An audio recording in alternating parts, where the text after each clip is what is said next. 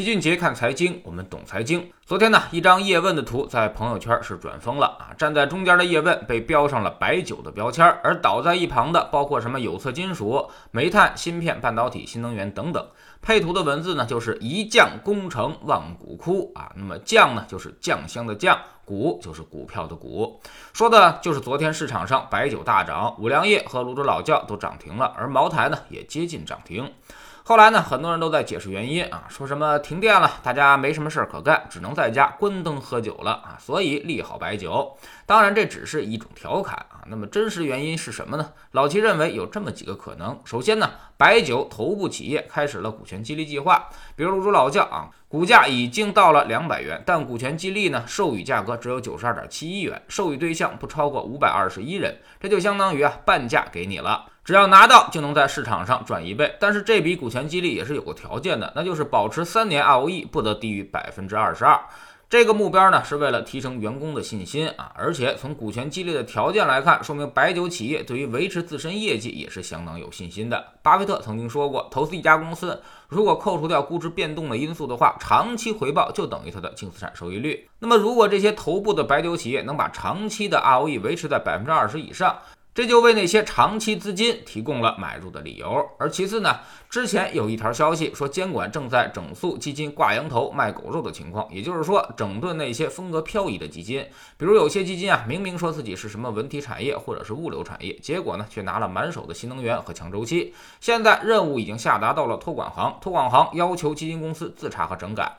那么今天九月二十八号啊，到了九月三十号，基金公司最终的持仓就要披露出来。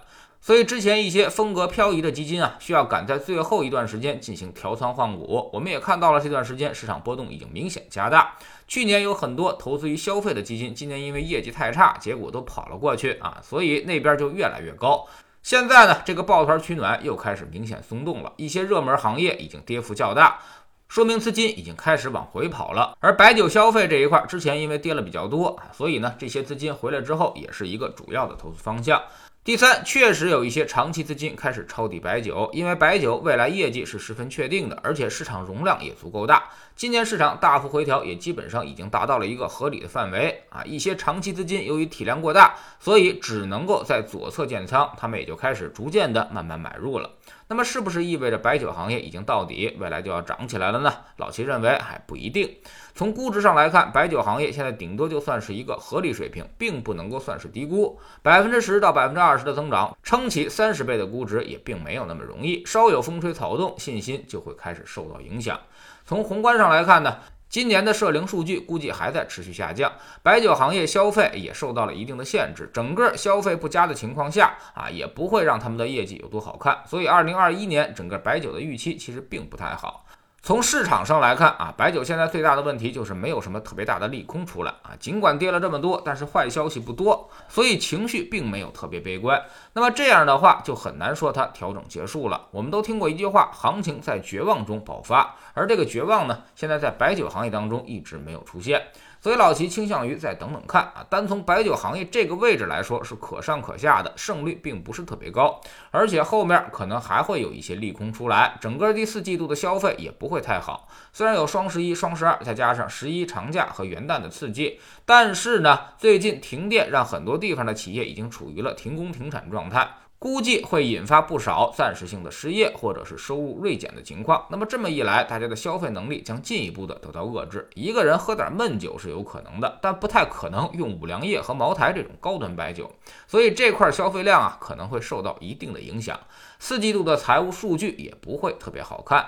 白酒这一块呢，我们始终认为长期是非常看好的，中短期看平，未来可能会反反复复。不要觉得股权激励了，它就一定会表现很好。看看某空调企业已经快跌到股权激励价格了，所以这个事儿它现在只是情绪上的反应，过几天可能大家就淡忘了。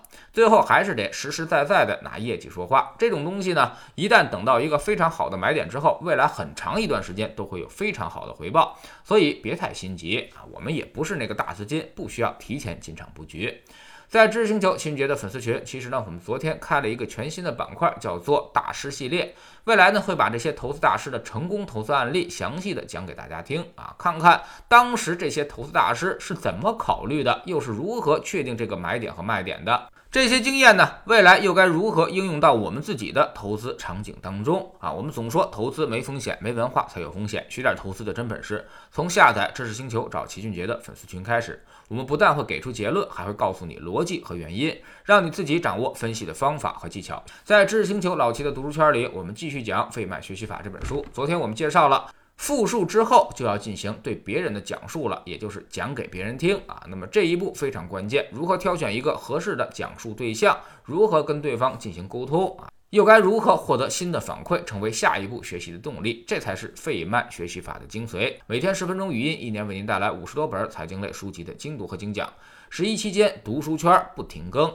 喜马拉雅的小伙伴可以在 APP 顶部搜索栏直接搜索齐俊杰的投资书友会，老齐每天讲的市场策略和组合配置以及讲过的书都在这里面。读万卷书，行万里路，让自己获得提升的同时，也可以产生源源不断的投资收益。